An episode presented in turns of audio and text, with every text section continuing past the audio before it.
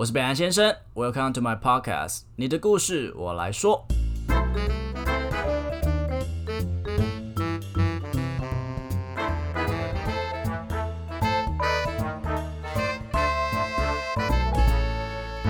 Hello，大家好，我是北兰先生。最近的天气变来变去的哦，就是一下冷一下热，我都不知道这个春天到底要怎么过。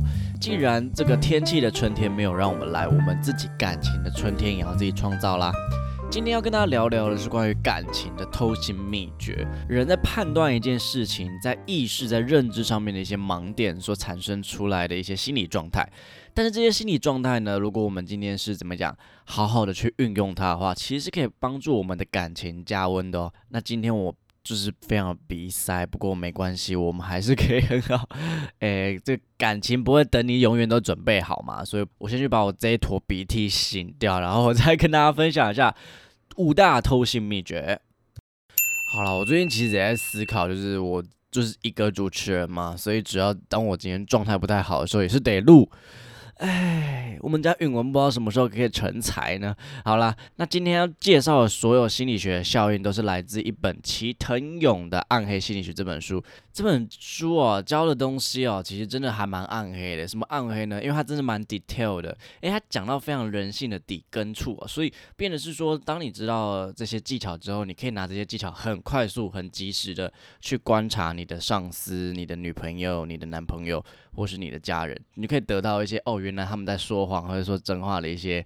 呃，小 paper，在这边我可以先跟大家玩一个小游戏，但这个东西不是来自于这本书里面的哦，这是以前有一个前辈教我的，它好像是来自于 NLP，就是 Neuro Linguistic。呃的一个 programming 的一个一个一个测验的一个方法，不过它的准确率有限。不过大家可以玩玩看，现在可以先把你的手机放在面前，然后你可以把你现在要做的一个小小的实验录下来，可以观察一下自己的在做实验的整个状态，记录下来。等一下你可以验证说这个东西到底准不准确哦。现在看着你这个手机荧幕呢，你可以先帮我。想一下，你昨天晚餐吃什么？然后在心里用默念的方式讲出来。啊，我昨天晚上吃韩式料理，还不错吃。嗯，泡菜很好吃。然后呢，现在第二个大题就是，你想象一下，呃，如果你今天拿到一百万之后，你想要干什么？我这个人很简单，应该就是把八成拿去投资存起来，然后另外两成就是等到可以那个 Coffee 那天解封了之后，我马上飞出去玩。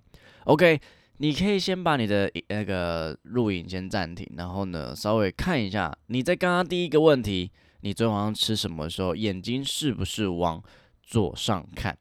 那如果说你今天拿到了一百万，你想要做什么的时候，你是不是往右上看？好啦，那如果很准的话，我来跟大家解释一下是什么原因呢？在往我们左上看的时候，以我们自己为准的那个方向哈。往左上看的话，代表说我们在回忆过去的情呃影像啊，或是记忆；当我们往右上看的时候，代表说我们在创造一个建构一个没有发生过的事情。那这个怎么运用呢？当然我们今天问别人说：“诶，你昨天在干嘛？你昨天晚上在干嘛？”那如果说他今天是往右上看的话，要求他在创造一个。呃，全新的事实准备要骗你啊！当然这只是一个参考啦。那如果他今天是左撇子，那就要颠倒啦。那我们也不会永远都知道别人是什么撇子，不，所以比较多机会是。测试在自己的情人或是朋友身上。那当然了，今天所有暗黑心理学啊，我都不鼓励每一个人把它用的那种炉火纯青呐。就是生活还是要过，每天都要检测别人，真是太辛苦了。其实类似的 NLP 还蛮多的。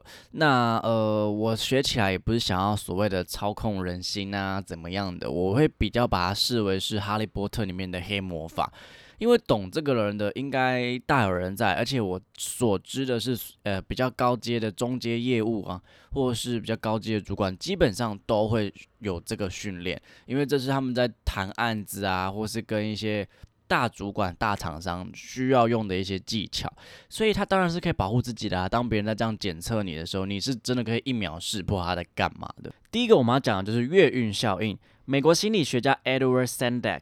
他想要知道军团的指挥官呐，在评断下属能力的时候，是否存在的一种特征，比如说是从他的领导力呢，还是从外貌，还是从忠诚度？最后实验结果发现啊，只要士兵的体格越壮硕，他就会 equal 等于高智商、具领导才能跟好性格。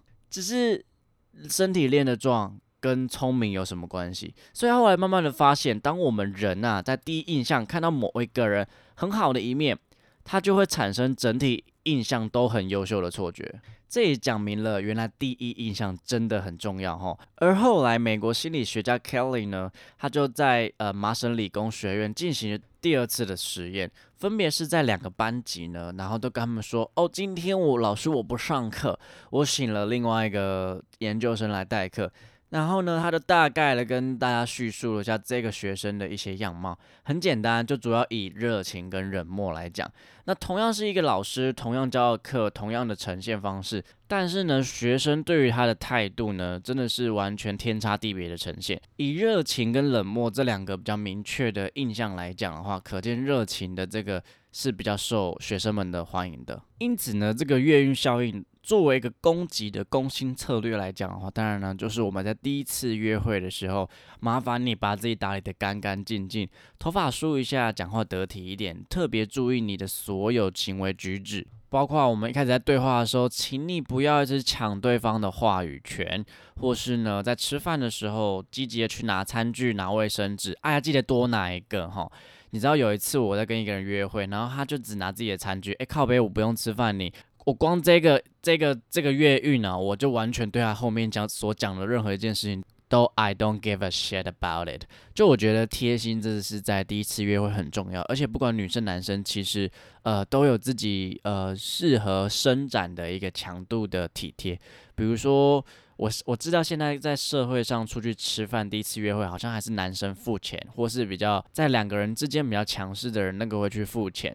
不过呢，不是说呃，我们当然都知道说哦，拉付钱是 OK，可是你至少要做做样子。那你像我是通常都不做样子的，我就会直接让他付，付完然后下一餐饮料我来付。你让这个感觉那个 flow 是舒服的，是轻松的，基本上这个月运就会存在，然后它会扩及到你所有，你可能你连擦个汗都是天呐。好好性感的那种感觉。那月运效运呢？作为一个黑魔法防御的话呢，就是你必须要控制你的恋爱脑。其实上一集就是跟菲菲有聊到说，很多人都会有恋爱脑，就是当我今天喜欢一个人的时候，我就好喜欢他，因为你就是看见了他一个你特别在意的特点。比如说我自己很在意对方有没有要让这个谈话节奏变成是互相的，而不是自己一滴供一滴供，或是只让我讲他都不讲话。当有一个你在意的点发生的时候，这个东西就像一个色彩碰到纸一样，它会迅速的扩展开。正因为是这样子，我们会迅速的爱上一个人。我们会因为第一印象很好，而对这个人的好感度整个大幅提升。不过这个时候，他真的是这样子吗？不全然，毕竟呃，人的相处还是要拉长时间去看，让你这个所谓的月晕效应，这个恋爱脑可以稍微的降低一点点之后，我们才有办法去纵观全局。只是呢，不要为了月运效应而去什么讲，塑造出一个完全不是你的这个人呐，因为这样子迟早有一天还是会被识破。所以我们就做对得起自己的一个程度就好了。那基本上在第一次的约会或是刚开始的第一印象不好也没关系，因为我现在要谈的另外一个心理学效应又是一个颠覆性的一个实验啦。另外一个心理学家 Erison，他在一九六五年做过一个实验，他将这个人呐分成四组，然后呢，这四组分别呢对某一个所谓的 A 都给予不同的评价，然后他借以观察哪一些人最后对他的感觉是最好的。那大家也可以来猜猜看哦。第一组的呢，他对于 A 的评价是从头到尾都一级棒；第二组呢是从头到尾都很烂；第三组是一开始很好，后面有一点点的 bad。就是有点坏掉。第四组呢是，嗯，有点，嗯，不是很 OK。不过后面是夸奖的。最后你答案是什么呢？答案是第四组。这个东西是我在高中的时候自己就发现的。嗯，我真的蛮适合当心理学家的。只是那时候因为要进心理啊，好像进心理学系要数学，好像蛮高的，好像军标呃是前标吧，我数学很烂，所以就算了。呃，这个东西其实你可以直接回想一下，你在高中的时候，开学第一天有没有跟老师新的老师会面的时候，你就会大家都会观察说，哦，这个老师好不好搞？那通常那种看起来一开始就是非常的那种温馨、贴心、温和的老师，你一开始真的会蛮喜欢他，也会觉得他是一个很棒的老师。不过我也帮他贴了一个标签，好欺负。可是后来呢，有有一天呢，可能你们这些学生呢太过的狂妄，然后太吵了，惹得他生气之后，他可能今天拍了一个桌，然后呢，你就觉得干骗子。伪君子、吼巴布、小杂不，各种词都骂出来了，然后就开始对这个女生或是这个男老师，感开始觉得对他印象很差，就是他就是他很做作，一开始都在做做样子而已啦。可是你会发现哦，一开始见来就下马威的老师哦，哪天他给你请一个杯真奶，你都觉得天哪，这不个老师真的是上帝掉下来的礼物。我觉得这个特别在女老师上面有很显著的，我也不知道为什么，可能就是那个差别蛮大的。我之前高中有一个英文老师，他是我的恩师，他叫 Stella。那那个 Stella 老师呢，他就是他是在我高二的时候转进来的。然后那时候我们英文老师被换掉之后，他一来，他第一天他就直接进到我们班上，跟大家说：“我知道你们班不好管，然后很吵，所以呢，你们的课哈，给我好好的上。我分数给了一点都不宽裕，请你们带着。”紧张的心来到我的课堂，然后我记得有了这个学生就开开玩笑，就在那边闹吧，就是还在继续聊天，然后那个老师就拿那个那个时候还有竹棍嘛，他就直接拿那个竹棍丢过去，我就哇干妖兽，这个老师不好惹。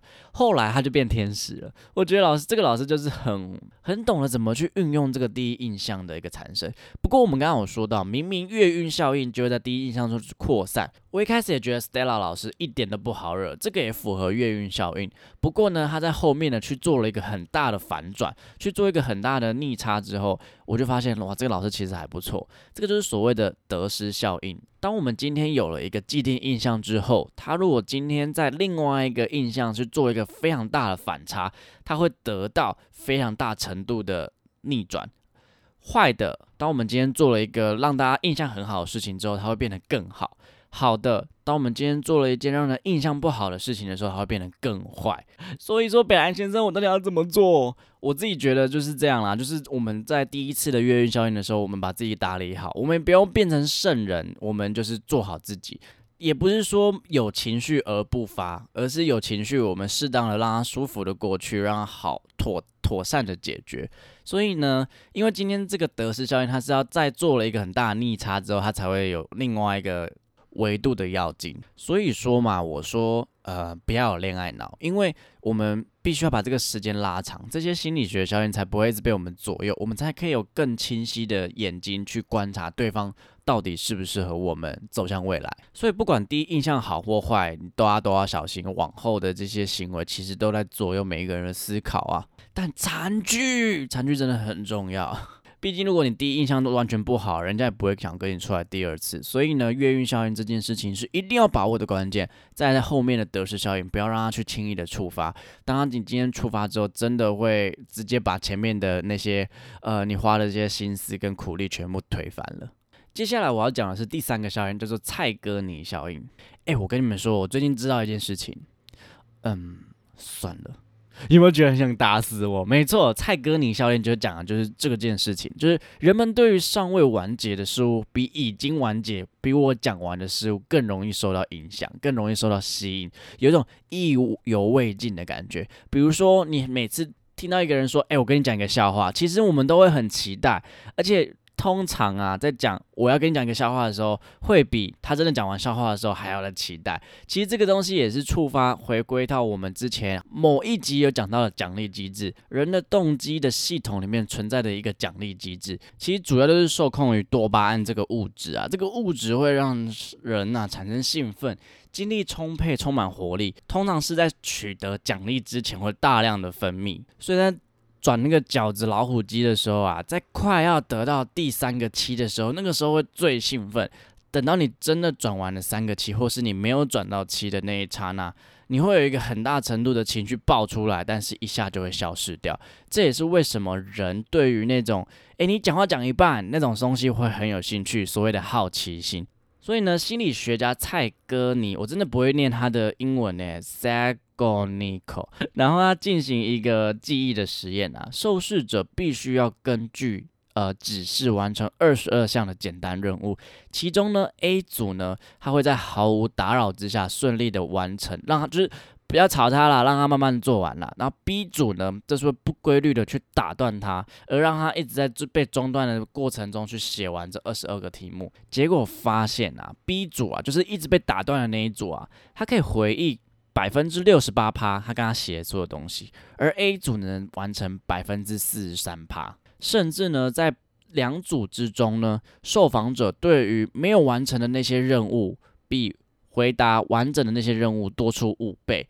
所以他发现呢，一些未完成的事情，他会有一种 怎么讲，一个愤慨感嘛，会存在在我们的记忆，无法要放下它。所以为什么人对于 得到的东西比较不珍惜？我想应该也是受限于这个效应。所以人就有点犯贱，这个真的是一个很犯贱的效应呢。没有得到答案的，没有得到的前任，我们往往都会无法放下，无法忘记。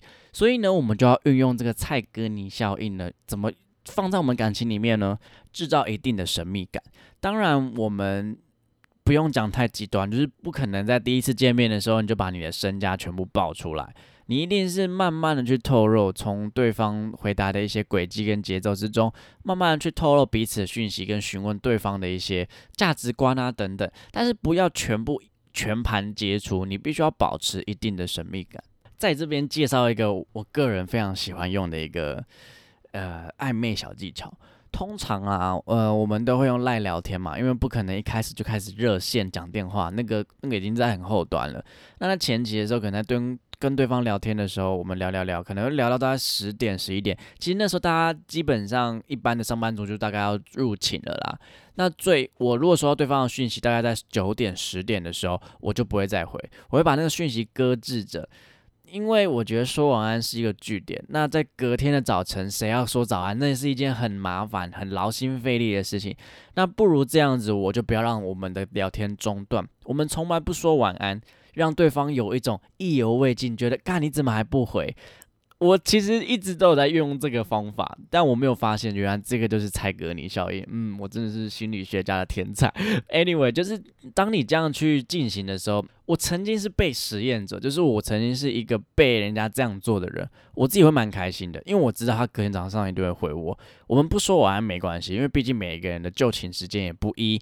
那如果说我现在醒着，他跟我说晚安，我会觉得，嗯，不知道诶，我自己就会觉得，OK，好，你快点睡。然后我就会呃做我自己的事情，然后就会觉得好像没有他陪在我身边的感觉，那反而是用这样的方式去延续每一天的对话。毕竟每天早上说早安的那个人都很吃亏啊，因为谁要主动，谁要那是因为你比较爱我，所以我比较主动，还是因为我不爱你，所以我不主动吗？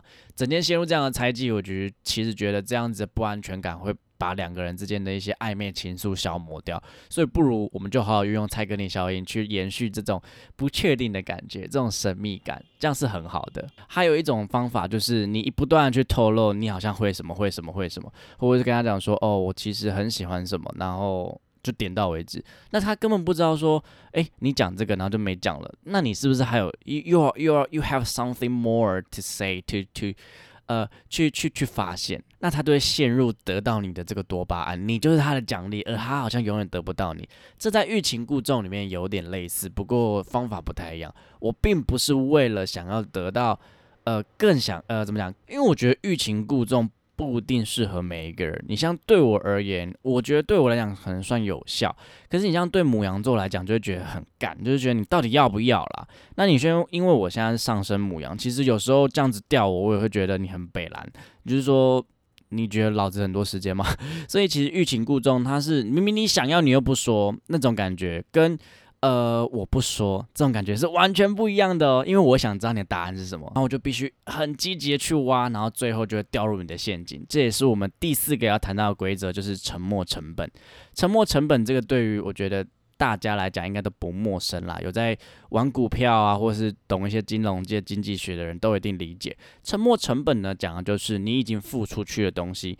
因为这已经是你的成本，不管是你的时间精力，你已经付出去了。但是呢，你会觉得说，呃，假设你今天投了一百块，那这一百块最后掉到了九十八块，你就会觉得，呃，如果我现在都卖掉的话，那我是不是就呃亏了这两块？所以我不想要去卖它，我就去放着。可是这个股票可能它已经体质已经很差了。那我们先不去算，呃，后面它可能往下掉或者往上升的可能性。我们所谈的沉没成本是你已经花了心力跟那些呃时间，你并没有把它计算进去。假设你这个一百块掉到九十八块，你总共花了七七四十九天，你正在计算你今天损了失了多少？请问这四十九天不重要吗？这个沉没成本其实是很主要的一个原因，让我们不想要去放弃。所以今天当一个人上钩了你的蔡哥你效应，他越想要知道你更多东西，所以他今天更花了。更多的时间去追逐你的时候，其实他的沉没成本已经计算进去了。你就是对他设定了一个计时炸弹，然后等到他爆的时候，他已经陷入你爱的陷阱里面了。Oh, romantic，就是这种感觉。那其实这个沉没成本哦，其实我觉得大家现在出社会应该都还没有感觉的。你像我大学的时候有一段六年的感情嘛。那我们没有在一起，可是每一次在要呃怎么讲跟这个人 say goodbye 的时候，我就会觉得，干我花了这么久的时间跟你吵架也好，跟你磨合也好，我真的就要这样走了吗？然后你就开始思考到，哇，我要重新认识一个新的人有多辛苦。可是你别忘了，你已经浪费了三年了，为什么重新认识一个新的人会让你觉得劳心费力呢？原因就是因为你没有去啊思考到这个。